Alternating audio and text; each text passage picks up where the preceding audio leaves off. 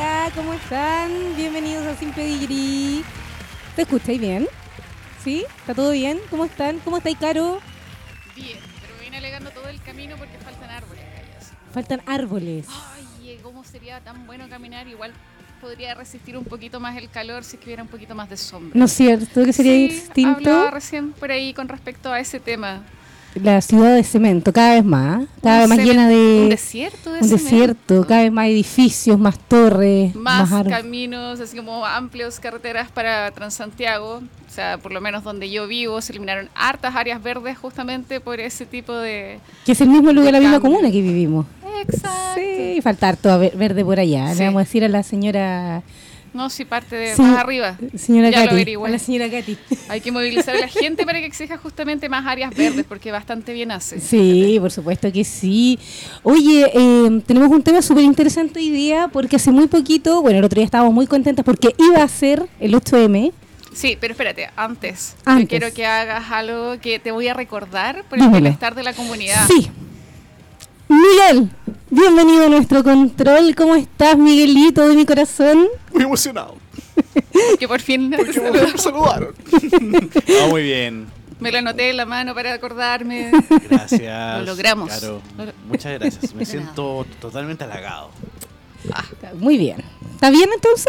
Sí, muy bien. Ya, ahora Maravilloso. Ahora sí. Démosle. Estábamos Entonces, conversando, eh, fue el domingo el 8M, marcha maravillosa de la cual pude ser partícipe y tú también.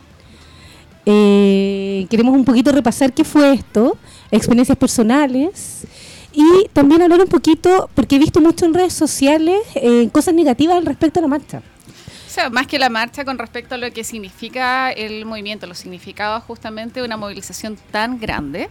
Eh, estamos hablando de que esto se realizó en el día de conmemoración por el Día Internacional de la Mujer, la Mujer Trabajadora. Y aquí en Chile por lo menos se coordinó para que fuera el 8 eh, y el 9. ¿Ya? Claro. El 9 fue la, la huelga feminista. General. Eh, claro, y en algunas ciudades, de hecho, la marcha no fue el domingo. Por ejemplo, en Concepción, primero fue una cicletada, hubieron hartas asambleas, eh, convocatorias, y eh, el día lunes fue la marcha. ya, perfecto. ¿Ya? Eh, cosas que sucedieron. De partida, la coordinadora 8M estima que fueron alrededor de 2 millones de personas las que asistieron el día domingo acá en Santiago y 4 millones aproximadamente Oh. en todo Chile. Eh, es una tremenda fuerza. Y este Tremenda movimiento, cifra. claro, la- este movimiento justamente lleva consignas bastante potentes con respecto a cambios de estructuras sociales. Ya peticiones que tienen que ver con la precariedad del trabajo femenino, con la falta de, de remuneración o reconocimiento justamente de las labores no remuneradas que están asignadas por género, cambiar justamente el chip con respecto a ese tipo de, de concepción de cómo deben generarse justamente las labores en general asignadas por los roles por género. Eh, la que es también la falta de derechos sociales, casos con respecto al acoso sexual, eh, también la parte, por ejemplo, de situaciones con respecto a la violencia de género, que últimamente cada vez se ha ido como ensanchando más y se ha ido explorando muchas más eh, especificaciones con respecto a lo que significa la violencia de género. Ujú. Existen al menos siete tipos de violencia dentro de lo que significa la violencia de género. Y bueno, también eh, la legalización, en cuanto a lo legal, la legalización del aborto también. ¿Ya? Aparte de eso, justamente el movimiento feminista ha ido evolucionando durante las últimas décadas también a reconocer justamente las disidencias sexuales, ya a volverlo mucho más esencialista Ya. que una construcción con respecto al género. Ya, perfecto. Mira, a- de todo lo que tú me estás diciendo, que me parece extraordinario y que es el espíritu finalmente de esta marcha, hay muchas dudas respecto al, al feminismo en sí. Eh, lo que te decía un poquito, lo que tú explicabas, versus lo que a veces la gente cree. Desde tu postura, ¿qué, qué, qué podríamos decir lo que el feminismo? Porque mucha gente eh, decía como, y había muchos cartelitos, muchas memes y cosas negativas al respecto. Hay mucha gente que lo caricaturiza, pensando que es esta mujer que no se depila, que es la mujer que odia al hombre. Y lo, y lo, y lo caricaturizan pensando que es eso solamente. La Como todo lo sí, es- una cosa muy negativa. Desde tu postura, tú que entiendes más el tema del feminismo, lo vives más, hace más tiempo, por lo menos que yo. Mira, la caricaturización puede ser también una respuesta como de resistencia justamente a estos cambios eh, de paradigma, eh, cambios estructurales. Tienes que ver que eh, la, la forma en que está dada la estructura social tiene que ver mucho con eh, la visión eh, paternalista. Ya, muy machista. Y eso genera justamente controles. Y viene de- desde las instituciones, viene de, de los valores que se enseñan y se ha ido como, eh, ¿cómo se podría decir? Se ha ido traspasando de generación en generación de manera histórica y es justamente algo que se quiere cambiar. ¿Ya? Eh, y este tipo de caricaturizaciones justamente vienen como defensa para cuando se, se presenta un cambio Como tan importante de, como el que ocurrió el domingo. o Claro, sea, de la forma en que tú siempre has estado acostumbrado a, A ver vivir. la vida o a relacionarte tanto hacia afuera como hacia adentro. ¿Te das Mm. cuenta?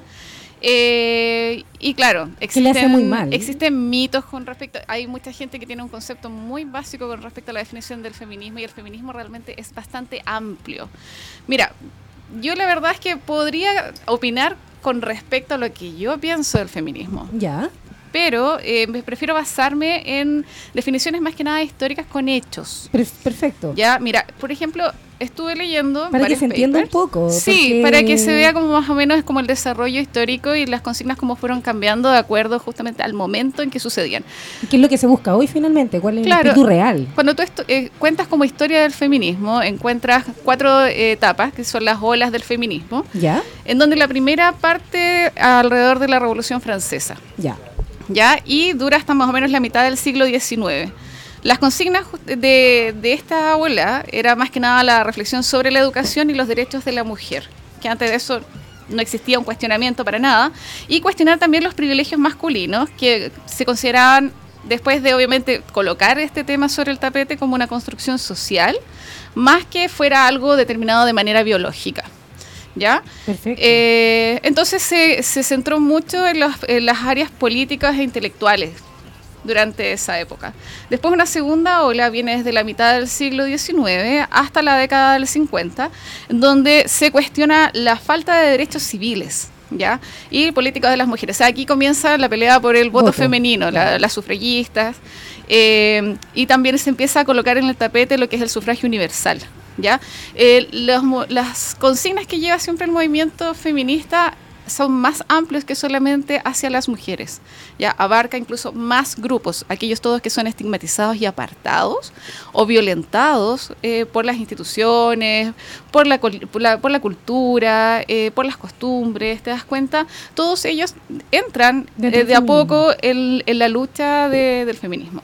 Podríamos hablar, por ejemplo, que hoy día un hombre que es padre soltero, eh, esta sociedad también lo, lo deja fuera, digamos, eh, y- Claro. y, está dentro de la lucha de lo que es el espíritu del feminismo, porque a ese padre también probablemente tiene Es- que cargar con este rol social al igual que la mayoría de las mujeres. Es que ahí está justamente cuando hablamos de violencia, eh, cuando le, le das al género eh, labores o roles solamente por ser hombre o por O ser mujer, mujer. claro. Y ese tipo de situaciones son violencias.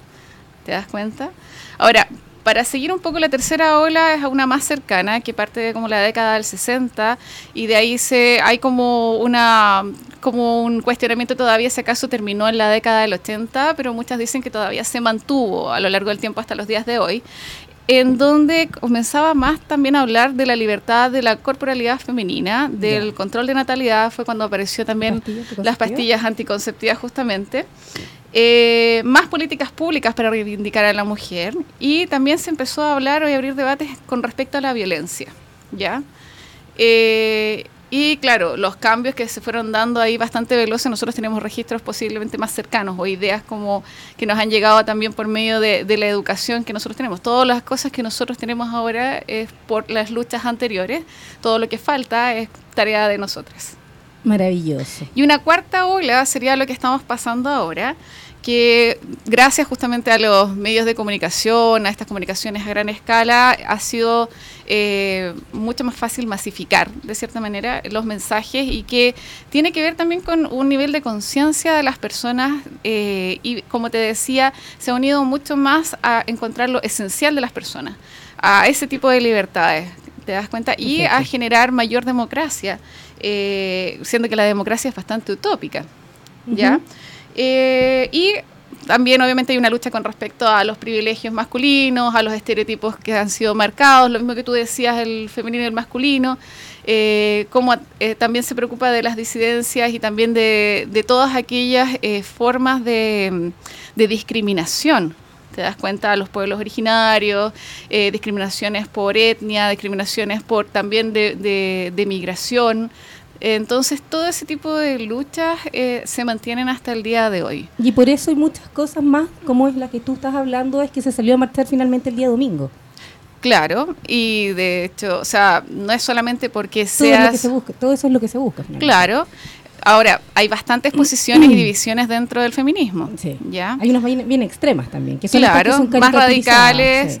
eh, está mal eh, carica- car- caricaturizar, ¿te das cuenta? Es que lo hace. algo? Y le hace muy mal también al, al feminismo en sí lo que se está buscando hoy en día. Aquel que no. O sea, Que es lo más, ridiculiza. es más ignorancia. Claro. Es más ignorancia, es más resistencia.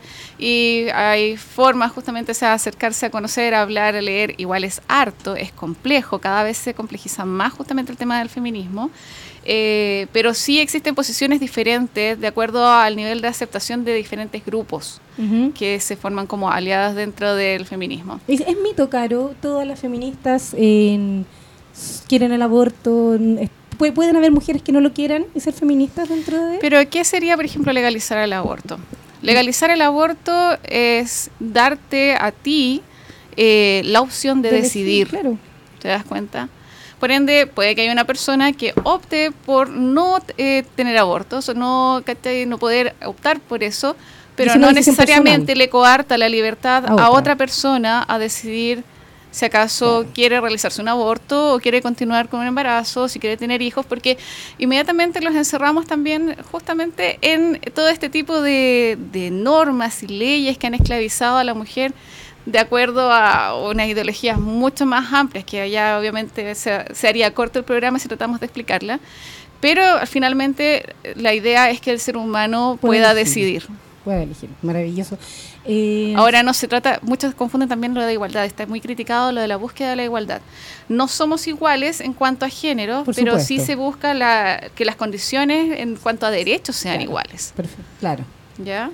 Lo que te iba a decir que finalmente con el tema del aborto se busca eh, no enjuiciar ni creer que uno tiene por encima algún tipo de superioridad moral.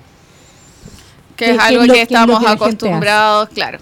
Por cultura estamos acostumbrados a estar siempre metiéndonos en la vida del otro, eh, siempre enjuiciando lo que hace el otro y como que pareciera que nos fuéramos ajustando dentro de estas estu- estructuras así como unos con otros y manteniéndola. De hecho, la palabra incertidumbre, que también ha estado súper fuerte con respecto al movimiento social, también se genera eh, cuando se golpea una estructura en donde todo siempre ha sido controlado, siempre es predecible la forma en que funciona. ¿Te das cuenta? Este cambio, eh, en donde se exige un cambio de paradigma, de cosmovisión, de cómo se vinculan las personas, de cómo se vinculan, de cómo se ven a sí mismas, de cómo se sitúan eh, y de que exigen derechos, eh, esto golpea a aquellos que están acostumbrados a que las cosas funcionen siempre de la única forma en que forma, aprendieron. Y la incertidumbre es algo que genera este tipo de movimientos. Resistencia, resistencia. Claramente. Por eso ocurre todo esto. Es muy largo el tema. ¿eh? Es Ex- muy largo. Y, es- y es complejo, no es fácil. Yo, yo lo he estado tratando de entender más a fondo y la verdad que, como decías tú, tiene hartas corrientes del tipo feminismo. Eh, es bien entretenido, es da parto. Además Pa- hay que leer harto. muchos piensan que, no sé, pues mitos, que las mujeres quieren parecerse a los hombres. No, no es eso. Claro. Es de hecho, de erradicar la forma en que se ha educado desde la visión masculina a todo el mundo, en donde existe un- una jerarquía que es desigual, en donde no existe representatividad. Imagínate todo el tiempo que se luchó por paridad. paridad, claro. Eh, y también eh, la forma en que funciona también a nivel del capitalismo, como algo de producción, eh, como que si sirviera como una base dentro de una gran máquina y no es así. Eh, aparte de eso también está el pensar que solamente se trata de mujeres por su genitalidad. Pero cuando se habla de algo más esencial, se habla también de lo que es la persona. Por ende, las disidencias entran eh, dentro del movimiento. Eh, si bien hay muchos que también dentro de los mismos grupos de disidencia sexual que se resisten eh, a ser representados por el feminismo, porque también hay agrupaciones feministas que, como las eh, TERF, que están en contra del transexualismo. eh, porque lo consideran que viene como de un origen privilegiado, eh, se ven atentadas porque es un ser masculino que cambia su sexualidad, o a las mujeres que cambian a, su- a- a un ser masculino. ¿Cuáles son ellas, el nombre? Las TERF. ¿TERF? Son feminismo radical. Es el feminismo bien extremo. Sí, es un feminismo que excluye justamente a las trans y que viene desde la década del 70 y es bastante agresivo, ¿ya? Eh, entonces, si en el sentido de que sea más amplio, se considera la esencia femenina. Yo creo que por ahí va la confusión. Mucha gente es como esto lo que cree que es el feminismo en sí. Es más similar a, e- a eso, la que nombras tú, las TERF. Sí, ahora, mira, hay que, desde mi punto de vista, ahora sí voy a lanzar, ¿cachai? Mi, mi parte personal. Mi opinión es como, ojalá en algún momento no se hablara de disidencia, sino que de persona. ¿Te das Mm. cuenta? Ahora, no puedo exigirle yo como ser, como sujeto, a, a otro que piense igual que yo. Hay muchas experiencias ligadas atrás que te hacen Claro, pensar pararte de de cierta forma. manera. Por eso muchos también hombres se sienten, heterosexuales cis, se sienten atentados con respecto a las demostraciones de odio o de rabia frente a su género. Me lo han hecho saber durante toda la semana y se ha vuelto bastante complejo explicar esa parada. Claro. Y de- no es, no es eh, justificar, sino que es argumentar desde dónde viene esa, esa actitud más separatista con respecto al género masculino. Mm. Ahora, Caro, respecto a lo que hemos hablado, yo creo que hemos dejado bien en claro y con lo que tú, lo que tú has contado, cuál es el espíritu real de lo que se busca hoy en día, que está muy lejos de todas estas caricaturizaciones. Tu apreciación personal con el domingo, ¿cómo estuvo para ti? Tratamos de encontrarlo, pero fue imposible. Ja, no voy a referirme al por qué. Bueno, porque iba atrasada. Pero es una cosa terrible, porque yo dije la voy a llevar cuando salga y me doy cuenta que jamás te iba a encontrar. Jamás te iba a encontrar. O sea, era verdad que no cabía una aguja en ese lugar y el internet no funcionaba. Porque era tal la, la masa de gente que no, no tomaba. Dije, la perdí. Tengo que vivir el momento ahí. Yo fui con mi hija, lo pasó muy bien, le gustó bastante. Eh, fue, fue bien bonito, fíjate. Sí, no tuve que sobrevivir para contarlo, de hecho fue vivir para contarlo, porque el nivel de seguridad Eso. entre Sí. todos los que asistieron, eh, la sororidad se hizo carne. Eh, estaban todas preocupadas, no necesariamente conocidas a la que estaba al lado y en detalles muy simples se notaba ese sentido tan especial que tenían todas aquellas que estaban convocados, o sea, autoconvocaban para asistir. Yo te confieso que yo tenía mucho miedo de ir, especialmente porque iba con mi hija de 11 años. Entonces yo dije, chuta, puede quedar la embarrada, puede haber mucho caos. Y llegando ya y al pasar de las horas, me sentí tan cómoda, tan bien y tan protegida que fue una experiencia que volvería a repetir, pero mil veces. A mí a las Sí. machis que pasaron, maravillosas. Eh, hay hartos registros en las Hermoso. redes sociales con respecto a muestras de, de actitudes solidarias y sororas. Eh, Bello. sí, por ejemplo, cuando tenía que pasar algún vehículo de emergencia, Sí. la forma de organizarse era impresionante, cuando se perdían los niños también. También. Yo me acuerdo que detalles súper simples, o sea, yo iba pasando, estábamos, no cabía, o sea, íbamos súper apretadas y había que cambiarse, no sé, pues subir una cosita y había un fierro y todas se iban avisando en cadena para que la que venía atrás tuyo no Mira. sufriera un accidente.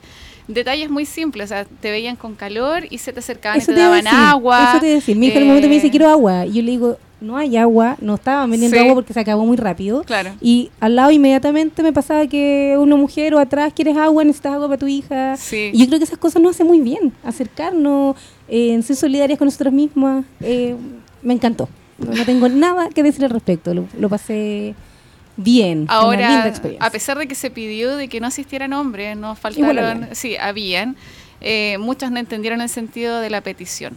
No era Ya. sacarlos de ser pesada. Tenía que ver con. Porque muchos creen que es eso. Ay, qué pesada, estas Sí. gallas que nos piden que, que no estemos. ¿Por qué? Si nosotros podemos caminar por la calle. Sí, no, no era eso. Hay una situación media de ego y media narcisista Exacto. de parte de algunos que les faltaba como entender de que no era necesaria la presencia de ellos y si se les pedía te- había más de un solo de- más de un motivo. Por ejemplo, estaban habíamos muchas mujeres y todas tenemos historias diferentes, unas más feroces que otras con respecto a violencia. Mujeres que les Por cuesta estar cerca de hombres. Claro, por- y, y muchas expresiones en las que necesitabas sentirte segura. Entonces, generar un espacio seguro para, para tu compañera, para tu compañera, Exacto. eh, era cosa de empatía.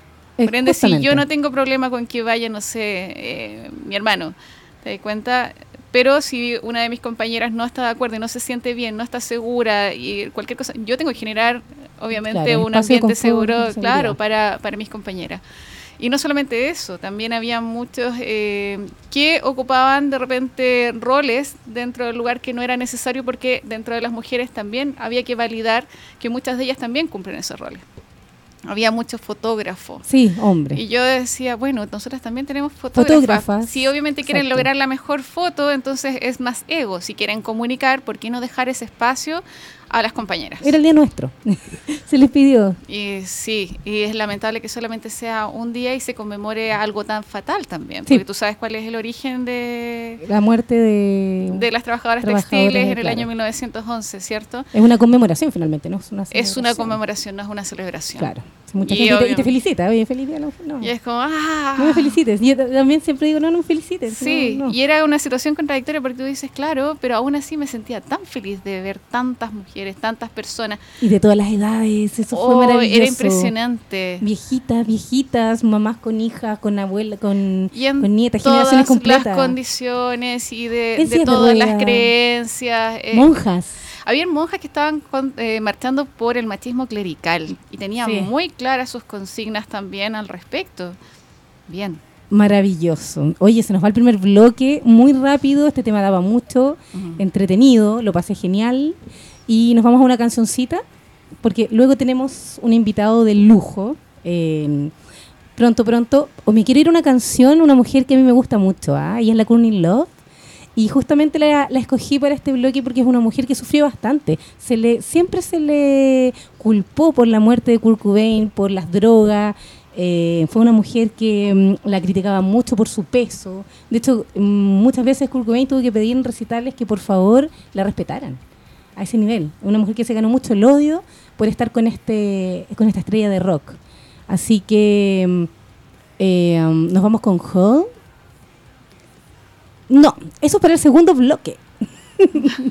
Me están preguntando por acá si jirafa. No, eso para el segundo bloque. Es que están ansiosos. Están ansiosos, sí. Miguel está ansioso Sí, por... Dígame si lo tiene y si no nos vamos con jirafa nomás. ¿Sí? Jirafa. Sí, con una de jirafa ya. Retiro todo lo dicho entonces. Nos vamos a ir con jirafa eh, ardiendo. Ya. Llegamos al segundo bloque con tremendo, tremendo invitado. Hoy día quiero darle la bienvenida a Ale Pino de Jirafa Ardiendo. ¿Cómo estás, Ale? Súper bien, muchas gracias por la invitación. Bienvenidísimo a nuestro programa, encantada de tenerte acá. Bacán. Eh, después de 11 años en silencio, Volvimos. vuelve Jirafa Ardiendo. Sí, y estábamos recién escuchando el sing. Boca Mano Pie. Boca, Mano, el Pie. regreso, el single de regreso. El Es una canción de Nico, el bajista. Él la canta. Sí, sí, sí. La primera vez que hacemos eso, de, de invitar a, o sea, de partir, abrir los fuegos de una temporada de canciones con, con Nico, una canción de Nico más pausada, muy en el estilo Nico, eh, acústica, usando in- instrumentos que generalmente no usamos, así que bacán. Ustedes son seis integrantes. Somos seis ahora, siempre hemos variado, ¿ah? en vivo somos más, Uy, en vivo somos siete, a veces somos ocho, Eh, la formación original siempre fue de cinco. de cinco. Sí, yo soy el cantante y el- la, la- la fórmula siempre fue bien de guitarra al principio. Ya. Y después con más sonidos, y, pero hemos fluctuado entre los 5, 6, ahora en vivo 7. Qué hartos estamos. integrantes. Sí, sí lo- lo- los vivo. escenarios se nos hacen pequeños. Oye, pero ya escuchábamos el Boca Mano Pie. Si nos puedes contar un poquito, tiene una letra bastante particular que trata de los cambios, Los este cambios. miedo a los cambios en, Sus segundos en son vida. misterios que se aferran a un lugar, que habla un poco de cuánto te cuesta salir de lo que siempre has estado haciendo. Eh, de romper la rutina y de enfrentarte a, a una búsqueda. Eh, romper, romper ese ciclo que te mantiene muy cómodo y eh, está muy asociado a la paternidad, a la maternidad, a, a- a esto, a esto rutinario que en algún momento, por algún tipo de motivo, con el tiempo se acaba. Eh, ¿Y qué te queda? ¿En qué, ¿En qué te queda? ¿Qué es lo tuyo? Mira, es una canción bastante emotiva y reflexiva. Sí, y también. encuentra también un, un eco. Nosotros ta- ta- ta- terminamos de grabarla cuando estaba empezando el tema social, el, el famoso estallido social. Eh, de hecho, se filtran, se filtra Salvador Allende por ahí, porque Mira. teníamos un parlante, un vecino ahí tirando el los discursos Los de Allende, mira. eh, caceroleo y nada, estábamos en ese, está- estábamos en, en Vicuña Maquena en- con Bustamante grabando. Ahí mismo. Ahí mismo. Eh, así que así que permea bastante eso también, de cómo, de, de cómo de un día para otro, de una noche, cambia todo. Cambia nuestro país, cambia lo que pensábamos de nuestro país, eh, nuestro rol. Te hace pensar distinto también, cuestionarte un montón de cosas. Un poquito de lo que estábamos hablando. Y sacarte de la sí. comodidad. Claro. Ya, es remecerte. Y de eso, de eso trata la canción. Oye, esta, este regreso, Ale, a- después de 11 años, ¿cómo ha sido? Igual usted, eh, bueno, tocaron fuerte, el fuerte de ustedes fue en los años 90 y para, para tocar en esos tiempos eran bastante eh, modernos porque tenían página web, Sí. cosas que, que en ese tiempo las bandas no, no se usaban mucho. No- mm. ¿Cómo ha sido este regreso en, en cuanto a, a ese tiempo y ahora? Eh, panoramas, escenarios distintos los, en los que moverse, en los que distribuir la música primero. De cuál es cuál es la carretera por donde vas a transitar ahora con tu música. Nosotros nos, nos separamos el 2009, cuando recién las redes sociales no estaban tan tan válidas. No, Yo creo que lo más validado era Facebook, estaba surgiendo Twitter. eh, pero no había una dinámica donde tú le ponías todas las fichas a las redes sociales y sabías que ahí te ibas a La promocionar. importancia que Nosotros hoy. Seguíamos haciendo tour de radio, mucha prensa. En esa época todavía se, te- no sé, iba al Mercurio a entrevistarte y te daba página completa. Mira, Eh, y eh, por otro lado la televisión. Televisión, nosotros tocamos en casi todos los canales de televisión, si no en todos. rock and pop. La Rock and- tocamos Extra mucho jóvenes. en el Vía X, eh, en, en Chilevisión, en Canal 13, tocamos un par de veces. bueno, en MTV, tiraba los videos siempre. Wow. Eh, Match Music, tocamos cuando fuimos en algún momento a Argentina a grabar un disco también. Entonces, había una voluntad. Y, y las redes sociales todavía no habían condicionado la forma en que manejamos los contenidos. Y, costó al principio a nosotros, hace un par de años, de empezar en, est- en esta nueva- lógica. Pero aquí estamos y tampoco es ajeno. Nosotros, no sé, eh, forma parte de- del aprendizaje, del aprendizaje que tuvimos todos también. La idea de ustedes es estar haciendo hartos singles hasta poder formar un disco, ¿no? Esa es la idea. La idea, como que rompimos un poco las reglas eh, y lo que quisimos hacer en vez de pasar un periodo largo grabando eh, y componiendo, lo que queremos hacer es extender este periodo maravilloso que es, que es crear eh, de una manera comunitaria, invitando a muchas personas a participar de los procesos de cada canción. Están involucrados, bueno, Jirafa haciendo música, haciendo alianzas con otros músicos, con ilustradores, con gente del mundo audiovisual, que pueda, que quiera sumarse y está, y están, bueno, nuestras puertas siempre han estado abiertas al trabajo comunitario, siempre lo hemos hecho así. Mm. Eh, eso es lo que nos motiva. Eso, eh, eh, eso, eso es lo que eso es lo que pasó con Jirafa al principio también, cuando cuando cuando surgimos a, a mediados de los 90, eh, también estaba cambiando el mundo de la música. Eh, empezó el formato MP3. Uno todavía en esa época estaba muy anclado Sí, al. CD. Claro que sí. Eh, y ustedes fueron precursores también de un estilo de música. Sí, eh, Sí. sí. puede ser. Sí. eh, no, no sé, es que uno peca así como de, no sé, me- que no se escuche soberbio, pero lo que nosotros quisimos hacer es no repetirnos, no copiar, no, no mm, re- llegar a distintas aproximaciones de diferentes estilos musicales. Yo lo veo así. Probablemente mis compañeros de banda tengan, tienen otra, otra visión, pero lo que yo veo es que Jirafa y la música de Jirafa siempre ha sido una especie de caleidoscopio, donde no están muy bien definidos los Es bien estilos. experimental. de- Tiene mm, mucho de experimental, de- tiene mucho de claro. sacar eh, influencias por aquí y por allá, meterlos a la juguera y, y presentarlos. Por eso los discos de Jirafa eran tan largos. Tenéis 17 canciones, tenéis setenta y tantos minutos de música en persona, que es un disco que sacamos el, 2000 el 2003. Eh, y, y si tú escuchas todo ese arco de composición, es, es muy variado. En algún momento nosotros nos identifican con una movida, que es una movida más, más de sonido anglo. Eh, pero si tú empiezas a escuchar, bueno, hay canciones de jirafa que tienen tangos metidos entre medio. Imagínate. O La que escuchábamos, bueno, Mano Bocapié eh, tiene Mm. una quena. al ¿Quién es final, que Nacho? Sí. Que encuentro que le da una cosa muy emotiva. A mí me gusta mucho. Correcto. Y nosotros perdimos ese complejo. O sea, nos gusta mucho experimentar con instrumentos. Eso lo aprendimos, eh, yo diría que en los mismos 90 fuimos a grabar un disco con Caramelo Santo, que es un combo argentino mendocino. Eh, ellos vivían en comunidad, eran muchos. Eh, y cada uno tenía instrumentos y aproximaciones a instrumentos que nosotros nunca habíamos usado. Y en el Siesta, que es el disco que grabamos allá, está la primera aproximación así real de lo que queríamos hacer, que era expandir el horizonte. y no conformarnos. Y yo personalmente pienso que, la- que las canciones de Jirafa son todas distintas, unas a otras, ¿no? Ah, Aparte de lo que estás hablando del, del disco en Siesta, Sí. eh, con eso ustedes también logran como eh, una cierta estabilidad y pueden salir también en algún momento, sea en Europa. Claro, es, el- el- sí, eso fue después. Es importante igual. Yo creo que ahí hay una filosofía. Sobre del todo en esos tiempos. Porque Mm. marca una forma de hacer las cosas, que es justamente lo comunitario, en, poseer- en poder vincularse con personas no necesariamente de, de Chile o de, la, de, de Santiago, La Serena, que, que es donde tenemos parte de nuestros orígenes, sino que poder ir a mirar Argentina, poder ir a mirar España eh, y crear vínculos y, e intercambio, intercambio de, de experiencias. Y después tú traes y después ellos te devuelven la mano. Y por eso fuimos a Europa, por una devuelta de mano de muchas bandas de- que, que- que las trajimos a tocar acá.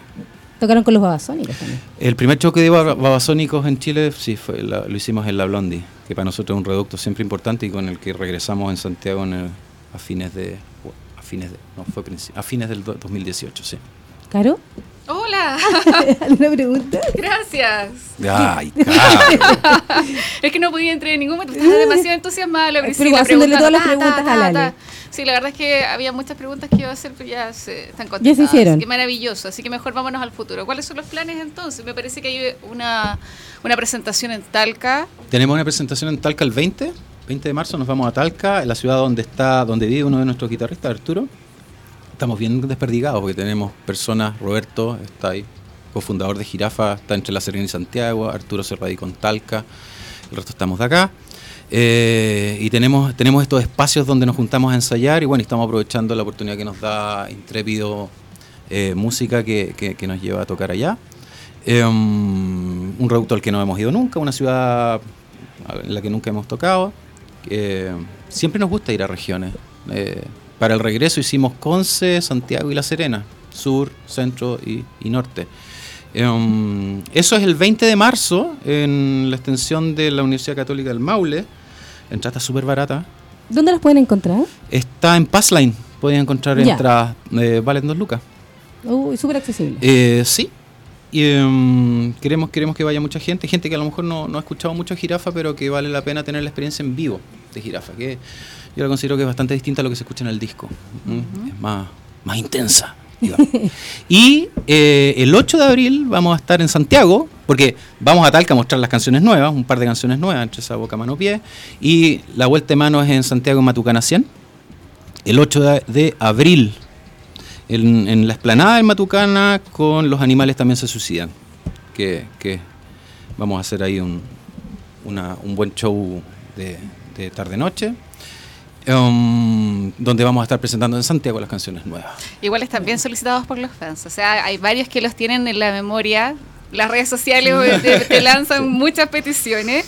Eh, leyendo por ahí de todas las regiones. O sea, están bien, eh, por lo menos, eh, arraigados a la memoria de, de muchos. Y de Sí. hecho, de repente cuando consultan de qué forma han conocido, son muy anecdóticas las formas en que llegaron ustedes. No solamente por los medios de comunicación de esa época.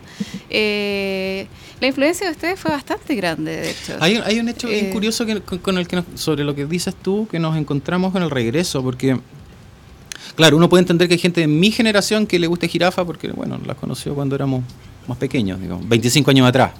Este año se cumplen 25 años de, Oh, de la fundación de Jirafa. A, a fin de año vamos a estar haciendo algo probablemente para celebrar.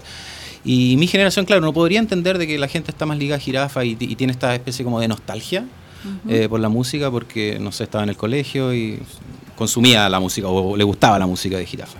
Pero nos encontramos con generaciones 25, sub 25, que tienen bandas además, eh, donde Jirafa en cierta medida es una influencia. No sé tanto si musical, pero sí como inspiración de hacer las cosas. Que Son es lo que hemos hablado con- claro. con, con- con personas que sí les gusta Jirafa y que son mucho menores, 20, 25 años menores que nosotros. Son bastante creativos, se atreven mucho también a lo que decías hace un rato con el tipo de influencia o que ustedes tienen dentro de sus composiciones. O sea, de repente eh, escuchas riffs muy parecidos a los de Radiohead y de repente se tira como un acid eh, jazz, ¿cachai? Muy geni- como genial. De repente como una calma, espantosa.